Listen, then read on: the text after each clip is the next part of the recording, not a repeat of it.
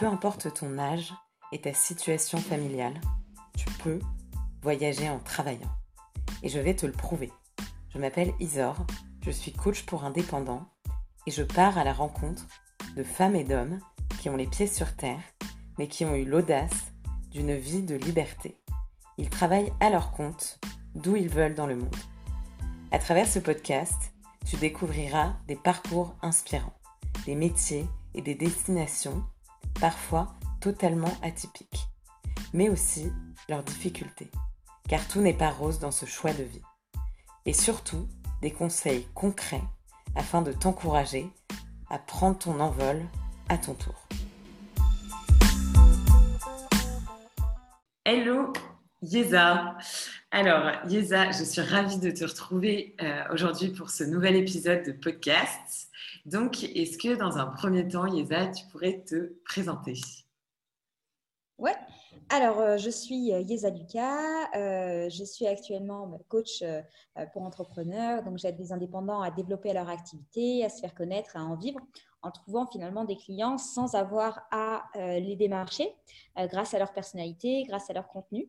moi, ça fait quatre ans que je suis à mon compte euh, et, c'est vraiment une des meilleures décisions que j'ai prises de ma vie. Et autre grosse décision que j'ai prise euh, l'année dernière, c'est euh, d'entreprendre en étant digital nomade. C'est-à-dire que j'ai fait le choix finalement de ne pas avoir un lieu fixe permanent, de lâcher mon appartement parisien et puis finalement de me lancer dans cette aventure que tu connais toi aussi. Oui, oui, parce que pour euh, les auditeurs, avec Yesa, on s'est rencontrés à Lisbonne euh, il y a quelques mois et donc c'était euh, bah, ta première expérience nomade. Alors justement, la question que tout le monde se pose et qui fait rêver beaucoup de gens, c'est est-ce que c'est possible de devenir digital nomade pendant le Covid? Alors, la première chose que j'ai envie de répondre, c'est que c'est possible, sinon je ne parlerai pas aujourd'hui en direct euh, du Mexique, et ni avant euh, en direct du Costa Rica, ni avant encore en direct du Portugal ou de la Suède.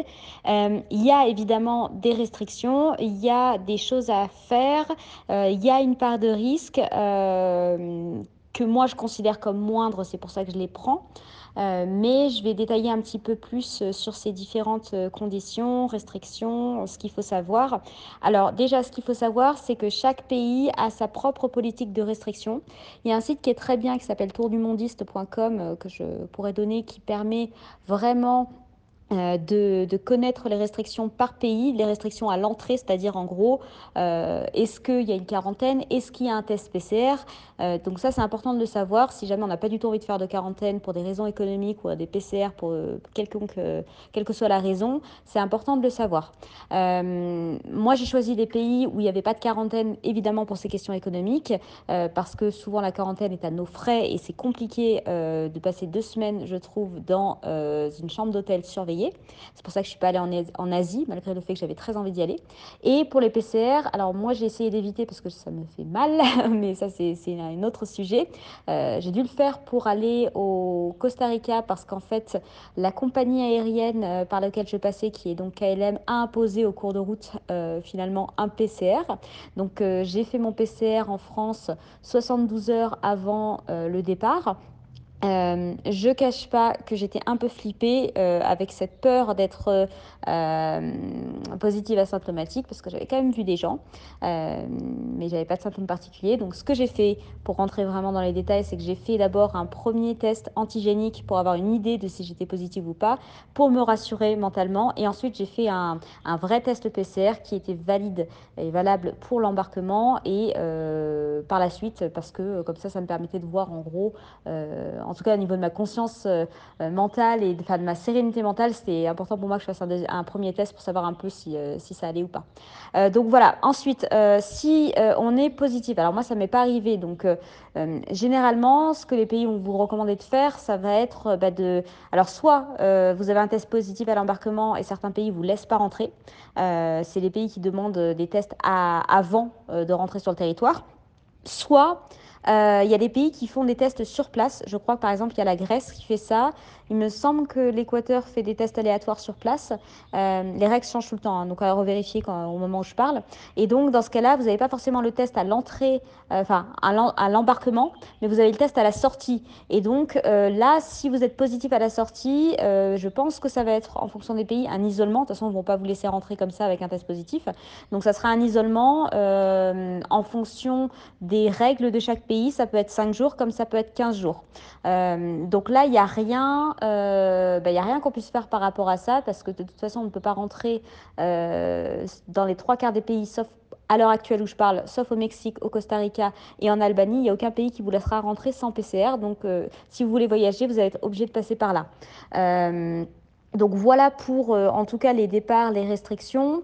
Euh, et puis sur place, chaque pays a sa politique. Certains ont les masques, d'autres n'ont pas de masques. Ça, c'est important de se rentrer. Euh, certains ont des couvre-feux, d'autres pas.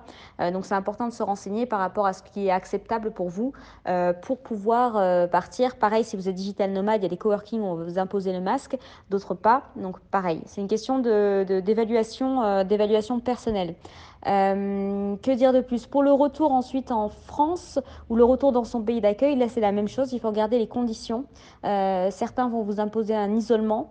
Euh, le Canada, par exemple, va imposer un isolement euh, à nos propres frais, mais qui n'est même pas chez nous, mais qui est sur, euh, dans un lieu de quarantaine. Donc ça coûte très cher de retourner au Canada.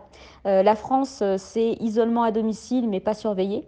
Donc ça dépend vraiment des pays. Moi, je vous conseille vraiment, si vous voulez vous renseigner, d'aller sur le site Tour du Mondis, qui est très bien fait, qui est mis à jour tous les jours. Et, et aussi échanger avec des locaux sur place, donc pour des locaux ou des digital nomades moi, ce que je vous conseille de faire, c'est de rejoindre des groupes de digital nomades. Il y en a plein en fonction du pays dans lequel vous voulez aller pour poser les questions aux euh, digital nomades qui sont déjà sur place. J'espère que ça pourra euh, vous aider pour vous pour voyager en tout cas en temps de Covid. Donc c'est tout à fait possible. C'est pas irresponsable. Il faut juste faire évidemment attention aux restrictions locales. Attention évidemment à pas contaminer tout un pays. Mais bon, ça, je pense que vous êtes quand même euh, des gens responsables. Et puis bien sûr, moi, ça c'est mon avis personnel, c'est que en tant que digital nomade, on est des gens qui sont euh, jeunes, euh, souvent en bonne santé, et qu'en fait, euh, les relations, c'est une question de, consentement entre, entre personnes de manière générale, mais en temps de Covid aussi. Donc, si vous voulez faire un câlin à quelqu'un, si vous voulez faire une bise à quelqu'un, si vous voulez boire dans le verre de quelqu'un, vous êtes responsable, il est responsable. Et c'est comme ça que ça fonctionne en toute transparence aujourd'hui dans le digital nomadisme à l'ère du Covid. Ok. Et du coup, euh, mais du coup, qu'est-ce qui t'a amené à cette situation? Est-ce que tu as eu un déclic? Euh, À quel moment tu t'es dit euh, bon, là je, là je pars?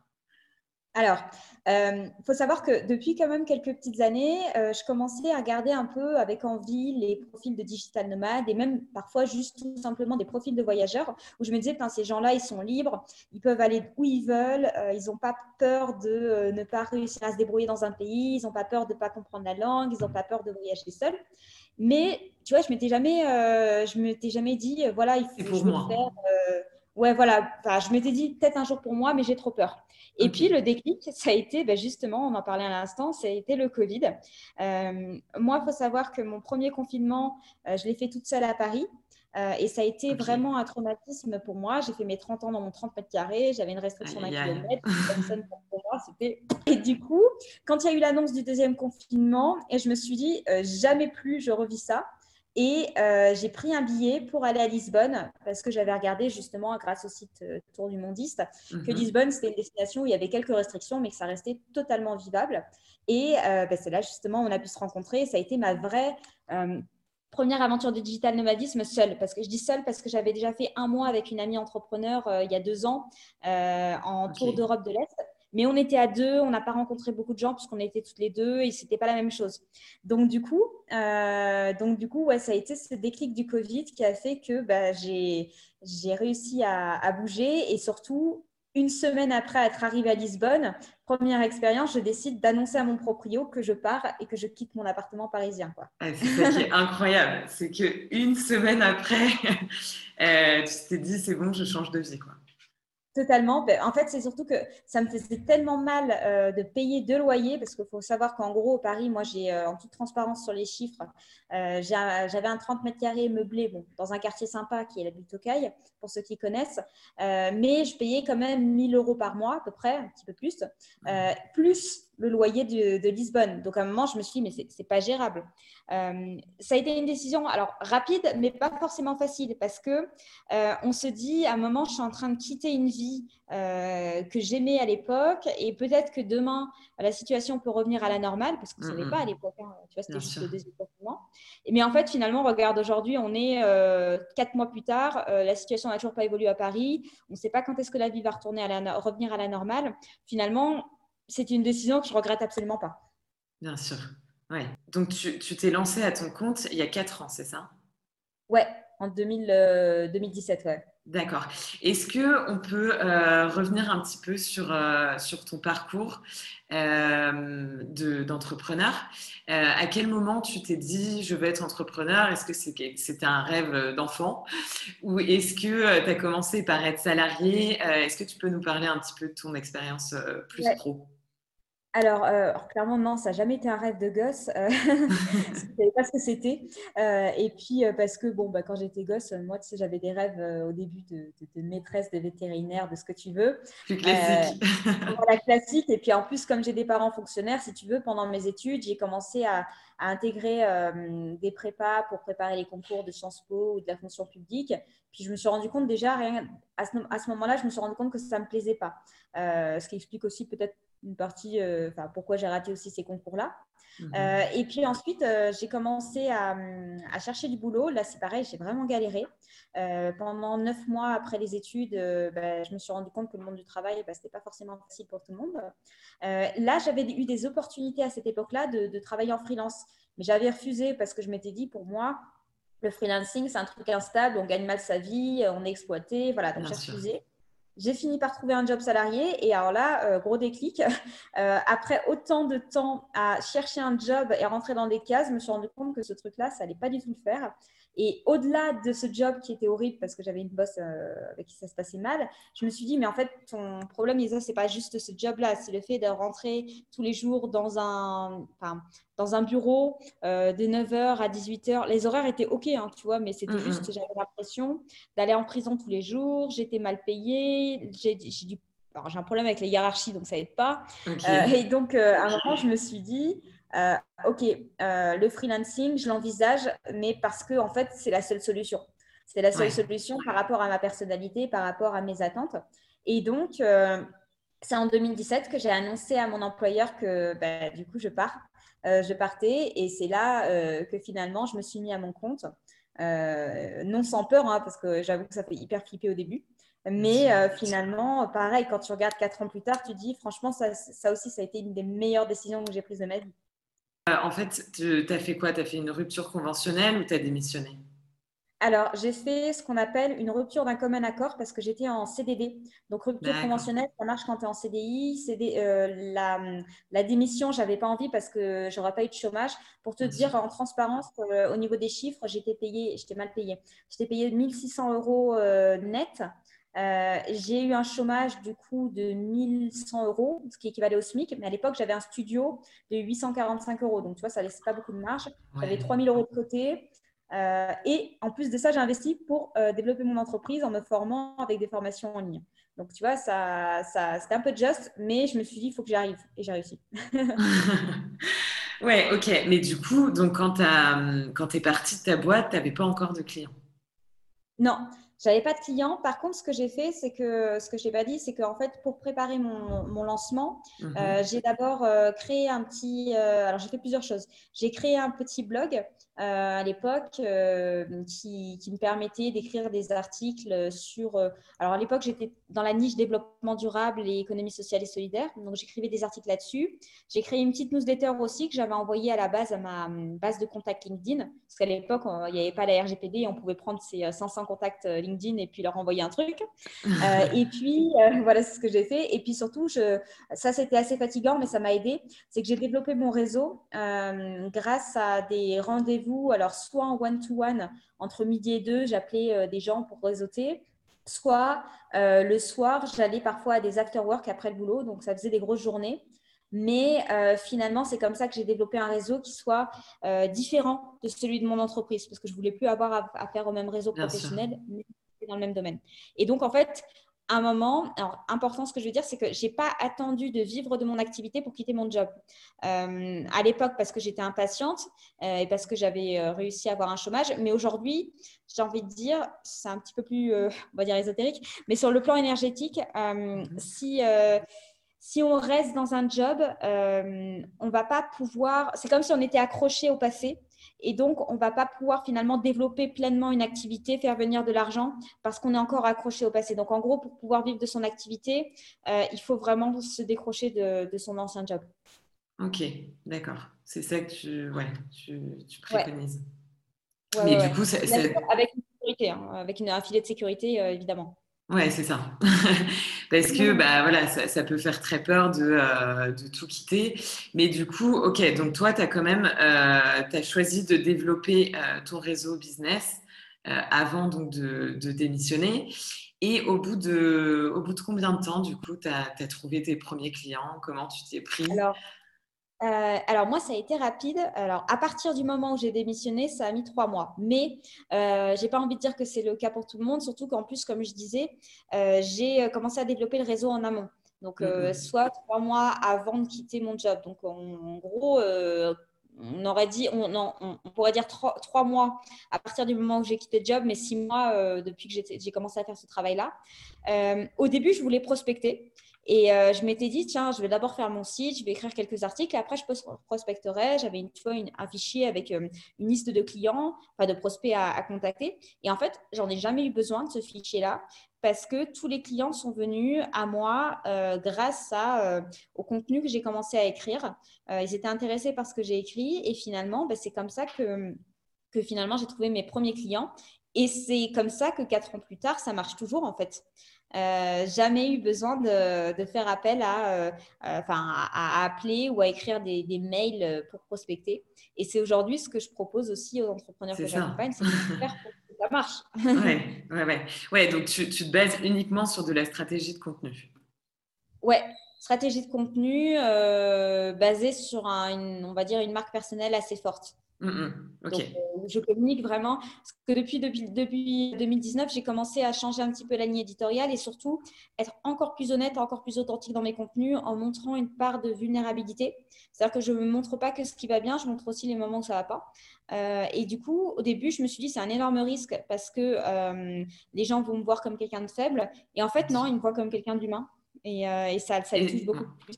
Bien sûr, ouais. Et l'authenticité, c'est clairement, euh, clairement ce qui, bah, que les gens ont envie de lire en fait. Euh, et est-ce que du coup, euh, donc ça fait ça fait quatre ans que tu t'es lancé. Est-ce qu'il y a quand même des mois où ça a été plus compliqué ou quelle est ta courbe de progression?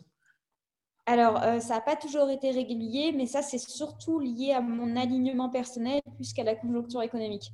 Euh, c'est-à-dire qu'en fait, euh, moi, ça fait euh, donc 4 ans, comme tu dis, effectivement, que je suis lancée. Mais en 4 ans, j'ai fait quand même pas mal de pivots. D'abord de community manager à consultante en communication digitale, puis de coach, puis de, de, consultante à coach. Et même après, j'ai fait des variantes dans le coaching avec de la formation, tout ça. Et en fait, moi, j'ai remarqué que j'arriverais pas dans ma vie à faire une seule chose tout le temps. Et donc, à chaque fois, il y a des problèmes de, enfin, c'est pas des problèmes maintenant, parce que maintenant je le sais, il y a des questions de, réalignement. Et pendant ces périodes de, réalignement, le chiffre d'affaires, il baisse. Euh, donc, ce n'est pas forcément stable, euh, même s'il y a des mois où j'ai très, très bien gagné ma vie. Et du coup, ça me permet finalement d'avoir une, trésorerie euh, qui fait que, et ben, du coup, ça me permet de, de, réussir à compenser les mois où ça va moins bien. Donc, j'ai jamais été dans la merde financièrement. et puis, avec ce système mis en place, si tu veux, même quand ça ne va pas, toujours, il y a toujours des demandes. Donc, elles sont peut-être moindres. Je convertis peut-être moins parce que je suis moins alignée, mais il y a toujours de la demande. Donc ça, c'est vraiment euh, quelque chose de pratique. Ouais, et puis du coup, tu as, en fait cette sécurité qui te permet de te dire, je peux me permettre de me réaligner euh, parce que je ne me dis pas tous les jours avec quoi je vais bouffer. Donc, euh, voilà, c'est exactement je, je, vais repasser dans la vie, la vie de digital nomade. comment tu gères au quotidien donc, ta vie pro-perso notamment depuis que tu as choisi ce mode de vie? Quand tu dis pro perso, tu parles par exemple comment est-ce que je, gère entre par exemple entre la partie un petit peu tourisme et travail ou est-ce que c'est plutôt voilà exactement Ouais, alors euh, j'ai pas toujours très bien géré en transparence parce que euh, moi, c'est vrai que c'est récent comme, euh, comme mode de vie. Et mhm. donc, l'erreur que j'ai faite au début, mais je pense que c'est une erreur un petit peu inévitable, c'est de vouloir un peu tout voir, tout visiter dans un nouveau pays. Là, tu vois, il y a un mois, j'étais euh, au Costa Rica. et du coup, comme c'est un pays qui a de très beaux paysages, j'ai passé pendant un mois le, mon temps à bouger à droite à gauche. J'ai fini, j'étais épuisée. Mais, euh, mais en même temps, c'est sans regret parce que ça aurait été dommage de rester à une seule ville au Costa Rica, un pays où, qui est plus fait de, culture, on va dire, que de, de, nature plutôt que de culture. Euh, par contre, euh, si je vais dans un pays, on va dire, un peu plus euh, fait de ville culturelle, j'arriverai plus facilement à me poser. À Lisbonne, à Lisbonne, j'ai pas bougé pendant un mois et c'était c'était très bien. Là, je suis arrivée au Mexique il y a une semaine, en tout cas au moment où on fait ce, podcast, et et j'ai pas envie d'aller traverser tout le Mexique. j'ai envie de me poser dans un endroit où j'ai mes repères. et pour moi, la stabilité, elle va passer par effectivement des relations régulière avec euh, des relations sociales régulières. Euh, mhm. L'aïkido qui va être important. Tu vois, moi, au Costa Rica, je n'ai pas vraiment pu en faire et du coup, ça ne m'a pas stabilisé. et puis après, mes petites habitudes, mon footing, mes machins, mes trucs. Et après, bah, du temps. Après, je suis quelqu'un d'assez discipliné. Mhm. Donc finalement, le temps de... moi, généralement, quand je bosse, je sais qu'il y a des moments qui sont sacralisés dans mon temps pour ça. Ouais, qui sont dédiés et où tu vas être focus et tu vas... Ouais. Ok, ouais, ouais ça c'est ça, c'est hyper important. Du coup, tu penses de, vraiment avoir cette autodiscipline pour ce mode de vie? Euh, ouais, alors soit on a une autodiscipline, euh, soit on, euh, on, se force à aller dans un cowork, par exemple. Si on sent qu'à la maison, ça va être compliqué. Moi, tu vois, là, je suis dans un appartement, bah, il est assez lumineux, j'ai une très bonne connexion Internet. Euh, et euh, du coup, je ne ressens pas le besoin d'aller dans un cowork parce que je n'ai pas du tout envie de porter entre nous un masque pendant euh, 5 heures de boulot. Euh, donc, donc, je ne le fais pas. Et donc, pour rencontrer des gens, ben, je me débrouille autrement. Il y a d'autres façons de rencontrer des gens que le travail. Ok, et eh ben, tu anticipes ma, prochaine question, c'est-à-dire justement, voilà, c'est si une personne aujourd'hui euh, j'arrive devant toi en disant euh, Yesa, je veux devenir digital nomade, mais j'ai peur d'être seule. Euh, comment tu fais pour rencontrer des personnes alors, euh, il y a plusieurs façons. Donc, euh, je l'ai un petit peu évoqué, mais par exemple, tu as les activités extra-professionnelles. Euh, faire de l'aïkido, par exemple, si tu. Ou, de l'aïkido, mais ça peut être n'importe quelle activité, hein, culturelle ou, mhm. autre. ça, ça peut t'aider à rencontrer des locaux sur place. Donc, si tu as un sport que tu fais en France, essaye de voir si tu peux pas le faire à l'étranger. Pareil pour les activités culturelles, l'apprentissage d'une langue, peu importe. Ou de musique, bien sûr. Exactement. Ça, c'est la première solution. Deuxième solution, euh, il y a euh, les groupes euh, Facebook. Ça m'a pas mal aidé pour rencontrer des gens. Alors, soit des groupes Facebook de digital nomades, soit des groupes Facebook d'expat, soit des groupes Facebook de Français à l'étranger. et là, ça permet d'aller boire un verre de temps en temps avec les gens, voir les sorties culturelles qui existent. troisième solution, je ne sais pas combien j'en suis, mais en tout cas, autre solution, il y a Airbnb Experience. Euh, ah, Airbnb, en fait, propose, alors moi je ne connaissais pas du tout à la base, je ne savais pas trop ce que c'était, mais comme je m'ennuyais un moment au Costa Rica dans une ville, j'ai regardé la partie expérience. En fait, il faut savoir que dans Airbnb, il y a la partie logement et il y a la partie euh, expérience où des locaux proposent des activités. Et du coup, ça m'a permis de rencontrer des gens comme ça en découvrant les marchés locaux, ce genre de choses-là, faire des activités. Euh, donc ça, c'est une solution qui est également, euh, également possible. Et dernière solution que je vois comme ça, alors il y a deux autres solutions. Il y a tout ce qui va être hébergement, si on dort dans des euh, auberges de jeunesse, ce genre de choses-là, euh, et les transports qui peuvent nous permettre de rencontrer des gens. Et puis, il y a aussi bah, tout ce qui est application de dating, en fait. Hein. on peut utiliser mmh. ces, applications sans forcément chercher à dater. Euh, mais euh, tout simplement rencontrer des gens pour aller boire un verre et euh, parler. Quoi. Alors, on est plus sur un système de one-to-one, mais c'est une solution pour aussi rencontrer des gens. Donc, en fait, je n'ai pas tout compté, mais il y a au moins 5-6 façons de rencontrer des gens quand on est à l'étranger. Ouais, et puis, et puis effectivement, le one-to-one, ça peut être moins intimidant. Bah, par exemple, si tu parles pas très bien la langue, voilà, ça peut être plus simple de, rencontrer des gens sans rencontrer un groupe de, de 10 personnes. Après Airbnb Experience, effectivement, j'avais une autre personne, Aline de The Bee Boost, qui, qui, avait parlé de cette, cette option qu'elle avait, euh, qu'elle avait expérimenté à New York. Et euh, c'est vrai que moi, je ne l'ai pas trop fait, mais, euh, mais c'est vrai que c'est vraiment quelque chose auquel il faut penser.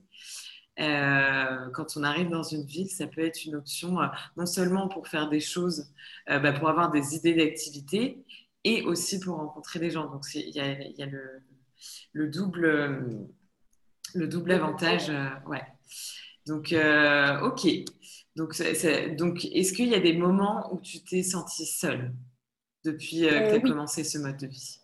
Alors oui, pas trop à Lisbonne parce qu'on était dans un petit groupe euh, bah, de digital nomades et donc du coup il n'y avait pas trop ce, sentiment de solitude parce qu'on voit des gens tous les jours et c'est les mêmes. Donc en fait on se reconstitue un réseau social comme j'avais quand j'étais à Paris avec des potes réguliers. Mhm. je me suis sentie seule au Costa Rica euh, et un peu au Mexique euh, parce que euh, finalement, c'est des gens, je vois beaucoup de gens, mais c'est des gens qui sont pas forcément digital nomades, c'est des gens qui sont en mode backpacker et qui sont là deux, trois jours et qui s'en vont. Donc, en fait, on ne peut pas avoir des relations aussi profondes qu'avec des gens qu'on voit, euh, qu'on voit tous les jours. Donc, il y a eu ces moments, effectivement, de, solitude.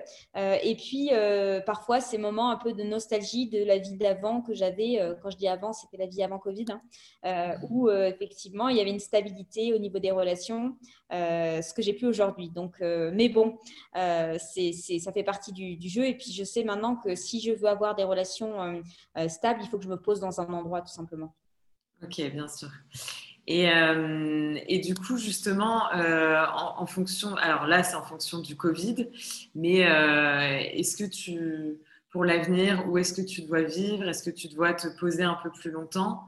Ou, est-ce que tu, tu, voudrais changer de pays chaque mois? Quels sont tes projets?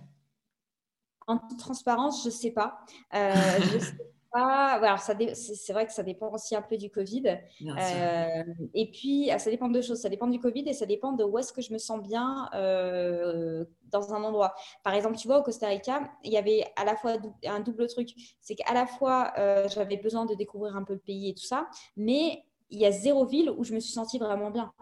Euh, donc, euh, donc hmm. finalement, euh, même si j'étais restée à San José, qui est la capitale et qui est un peu la, ville la plus urbanisée, je me serais embêtée parce que c'est pas c'est pas un pays qui me fait rêver.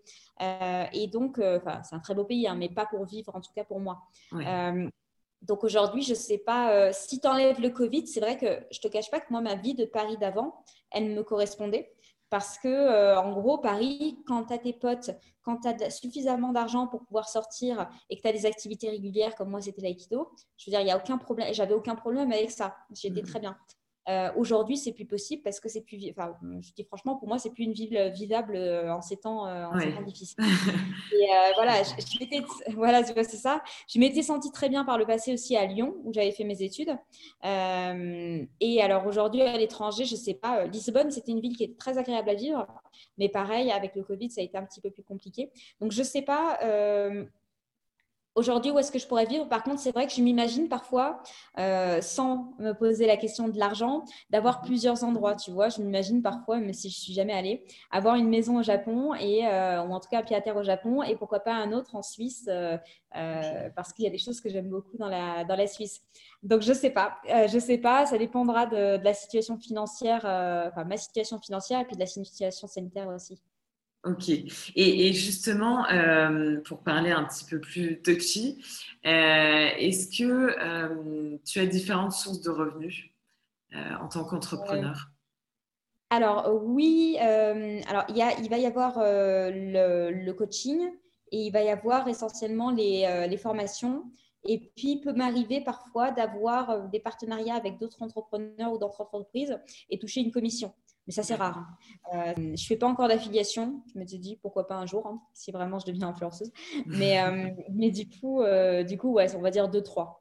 Ok. Et, et, du coup, quelles sont, selon toi, les, les plus grandes difficultés que peuvent rencontrer un entrepreneur déjà quand il se lance en tant qu'entrepreneur et quand il choisit d'avoir ce mode de vie en supplément euh, Alors, bah, il y, a effectivement la, question de la question financière, c'est-à-dire que si on a, euh, si on est entrepreneur et qu'on n'a pas de ressources à côté, si on se lance, euh, moi je conseille vraiment d'avoir soit un chômage, soit de la, des ressources personnelles, ou soit des, des parents qui peuvent nous aider, parce que sinon ça va être compliqué dans la mesure où on vit pas de son activité en deux semaines.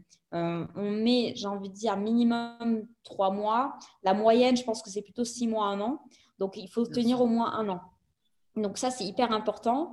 Euh, il y a la question aussi d'alignement. Hein, euh, J'en parle souvent, mais c'est vrai que c'est hyper important. Et parfois, on a tendance à se laisser influencer. Euh, moi, ça a été mon cas par, par d'autres entrepreneurs qui sont déjà lancés. Et on se dit, c'est comme ça qu'il faut faire pour réussir. Et en fait, moi, je ne me suis pas écoutée là-dessus. je voyais des entrepreneurs qui faisaient plein de formations en ligne et je m'étais dit, il faut absolument faire ça. je voyais plein d'entrepreneurs qui étaient dans le, dans le marketing et je m'étais dit, tiens, le marketing, c'est ça qu'il faut faire. Et puis, en fait, en m'écoutant, je me dis, mais ça ne m'intéresse pas. Mmh. Et donc, euh, donc, il faut réussir à s'écouter. Et ça, c'est le plus difficile quand on se lance et qu'on n'a pas d'expérience. C'est ça, et à, se mettre des œillères euh, réseaux sociaux en se disant, c'est pas parce que eux ils font ça que euh, c'est la, la, clé à tous mes, tous mes problèmes. Voilà, ça et dernier point, ne pas hésiter à demander de l'aide quand on n'y arrive pas. Si on voit qu'au bout de deux mois, trois mois, on voit toujours pas le bout du tunnel. Euh, là, il faut se faire accompagner. C'est pour ça que c'est important d'avoir de l'argent de côté, euh, de la trésorerie ou autre, pour pouvoir éventuellement se payer un coaching ou un accompagnement ou une formation pour sortir un petit peu du trou. Quoi. Mm, mm. Ok. Euh, et du coup, est-ce que la crise du Covid, ça a changé quelque chose dans ton business? Alors, le premier confinement, ça a énormément boosté l'activité. Euh, parce que bah, les gens étaient à la maison. Euh, ça correspondait en plus au moment où mes formations étaient éligibles au CPF. Donc, j'ai eu euh, des très, très bons chiffres d'affaires pendant les six premiers mois du confinement. Après, ça a un petit peu baissé, mais pas lié à la crise. Baissé parce que parce qu'en gros moi j'ai eu des ces, re-questionnements d'alignement et en fait moi c'est systématique hein. quand je me pose des questions sur moi sur ce que je veux vraiment énergétiquement ça baisse quand je sais ce que je veux, ça augmente. Ok. Est-ce que tu pourrais, euh, expliquer euh, pour les, auditeurs qui ne, connaissent pas ce terme, qu'est-ce que tu entends par alignement? Alors, Euh, alignement, c'est le fait euh, de se sentir bien euh, dans ce qu'on fait. Alors, l'alignement, il peut être personnel ou professionnel. Hein. Donc, c'est en fait le fait d'être en accord avec soi-même sur le plan personnel ou professionnel.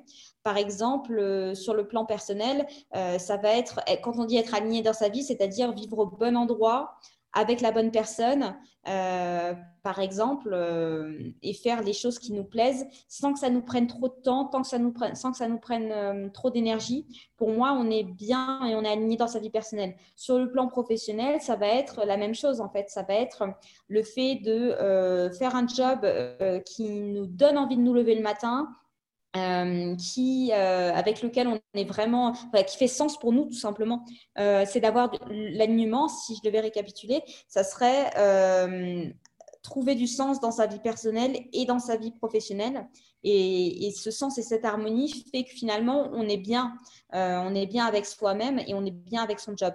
Et quand on a ça, généralement, ça roule sur le plan financier et ça roule sur le plan perso aussi. Mmh, mmh. Oui, parce que du coup, en fait, les énergies qu'on diffuse sont sont, bonnes. Mm, Exactement, mais c'est pas facile d'être aligné parce qu'on a beaucoup de pression sociale qui nous pousse, par exemple, à rentrer dans des cases, euh, à trouver un job salarié, à nous dire, euh, même en tant qu'entrepreneur, hein, il y a une pression aussi hein, euh, entrepreneuriale où on nous dit, voilà, faut faire du chiffre d'affaires, faut, faut tout automatiser. Et moi, bah, j'étais aussi, aussi, tombée là-dedans.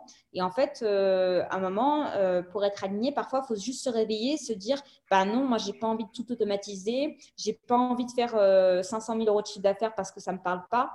Euh, et de toute façon, euh, tu ne les feras pas tes 500 000 euros ou un million si ça ne te parle pas.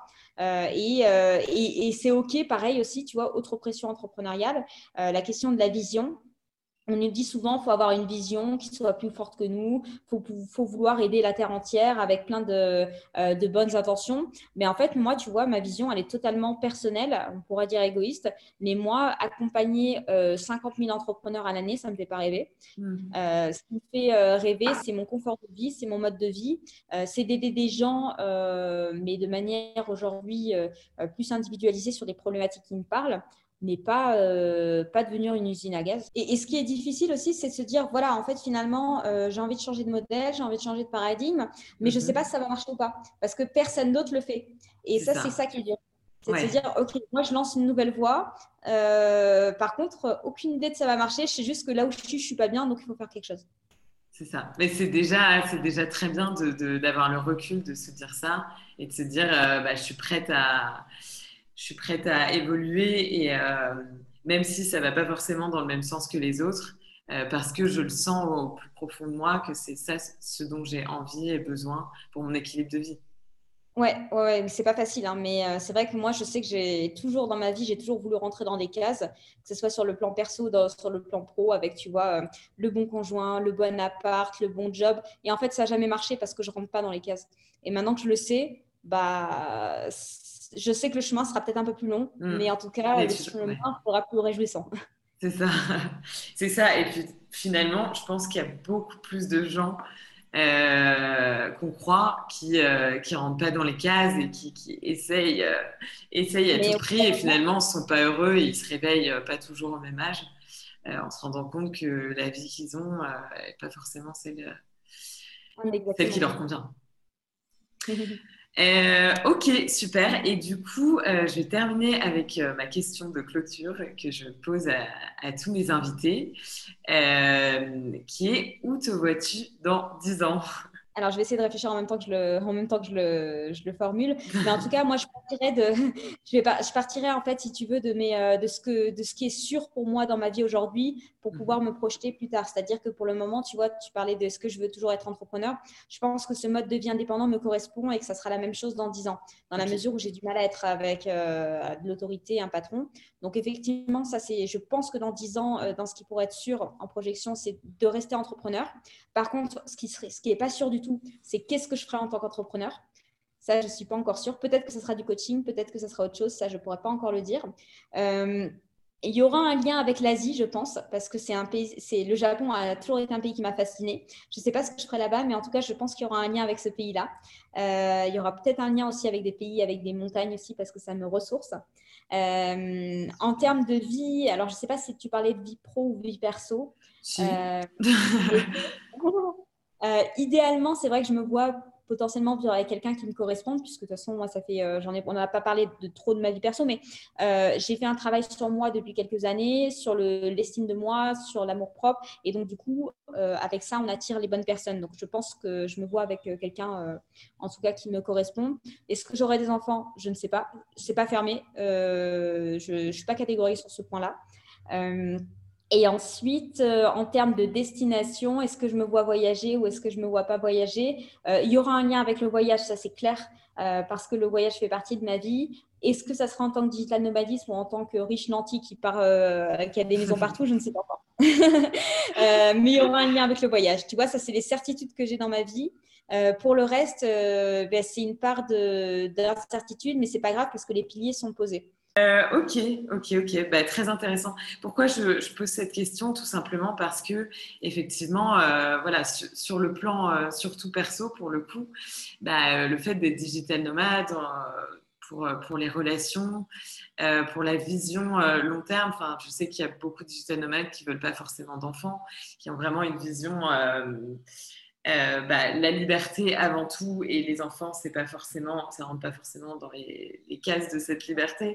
Donc voilà, c'est pour ça que cette question est très intéressante selon moi, de voir un petit peu comment se projettent les entrepreneurs à long terme et pour les auditeurs de savoir que euh, on peut aujourd'hui être digital nomade et demain vouloir une vie de famille. C'est pas, c'est pas incompatible. Et, et, on peut aussi être digital nomade en ayant une vie de famille. Euh, pour avoir vu des gens qui le font, alors je dis pas qu'ils sont énormément, mais il y en a qui le font et c'est tout à fait, euh, tout à fait possible. Donc ça, il faut, faut, se dire qu'on n'est pas obligé de faire un choix sur ce point-là. Et sur la question des enfants, puisqu'on parlait aussi tout à l'heure de pression sociale, mhm. on n'est pas obligé d'avoir quand on est une femme, euh, on n'est pas forcément obligé de dire qu'on a envie d'avoir des enfants. Euh, Ce n'est pas forcément le cas de tout le monde. Moi, euh, ça dépendra avec qui je suis. mais si un jour, tu vois, maintenant je te le dis à 30 ans, si un jour je réalise que je n'ai pas la bonne personne et que je n'ai pas d'enfant, c'est OK. Euh, ma vie sera pas ratée si j'ai pas d'enfants. Euh, je suis pas fermée sur la question des enfants, mais, euh, mais c'est vrai que c'est pareil. C'est encore une pression que je me suis enlevée parce qu'aujourd'hui, euh, quand tu es une femme et que tu pas d'enfants, c'est que bah, soit tu n'es pas capable de garder ton conjoint, soit tu es trop égoïste et tu penses à ta carrière avant tout. Donc moi, j'ai envie de dire non, euh, ça dépendra. Euh, enfin, mmh. en 2021, la situation euh, mondiale n'est pas forcément facile. On n'a pas forcément envie d'avoir des enfants. et si on a envie de les avoir, peut-être qu'on a envie de les avoir juste avec la bonne personne et le bon contexte aussi. Bien sûr. Ok. dernière chose, Liesa, est-ce que tu as des, des réseaux sur lesquels on peut te retrouver que je mettrai bien sûr Carrément. Euh, bah, la première chose, c'est mon site internet qui est donc yezaluca.com, donc y z a l u c a s.com. Euh, en ce moment, si on veut voir un peu ma vie de digital nomade, le mieux c'est Instagram, donc c'est at yezaluca tout attaché. Et après, j'ai aussi, bah, pour ceux qui veulent une vision un peu plus pro, bah, j'ai mon LinkedIn yezaluca euh, et ma page Facebook qui est yezaluca pro. Donc, donc voilà. Mais site internet, Instagram. Ah oui, bien sûr. Si on a envie de savoir un peu ce que je fais régulièrement euh, en termes de contenu, on peut aller sur ma, s'abonner à ma newsletter, euh, qu'on peut trouver sur mon site. Voilà, c'est à peu près tout pour les, réseaux sociaux. Ok, ben je, je, mets tous les liens. Merci beaucoup, euh, Yesa, pour cette, euh, cette interview. Super. Et d'avoir partagé ton expérience avec nous. Et puis, ben, je te souhaite beaucoup de, de courage pour la suite de ton aventure, de, vivre, de vivre cette vie de voyage malgré le Covid, euh, parce que ça, demande du courage hein, de, de s'être lancé euh, malgré ce contexte euh, vraiment incertain. Mais voilà, donc, donc bravo à toi et puis tu as l'air super épanouie, donc c'est top. J'essaye. et bah, et bah, à bientôt Isa. À bientôt Isa. J'espère que cet épisode t'a plu. N'hésite pas à me laisser 5 étoiles, ça me ferait trop plaisir. Je te dis à bientôt pour un nouvel épisode. En attendant, retrouve-moi sur Instagram, The Nomad Freelancer, pour toujours plus de conseils pratiques et d'inspiration sur la vie de freelance digital nomade. Hasta luego!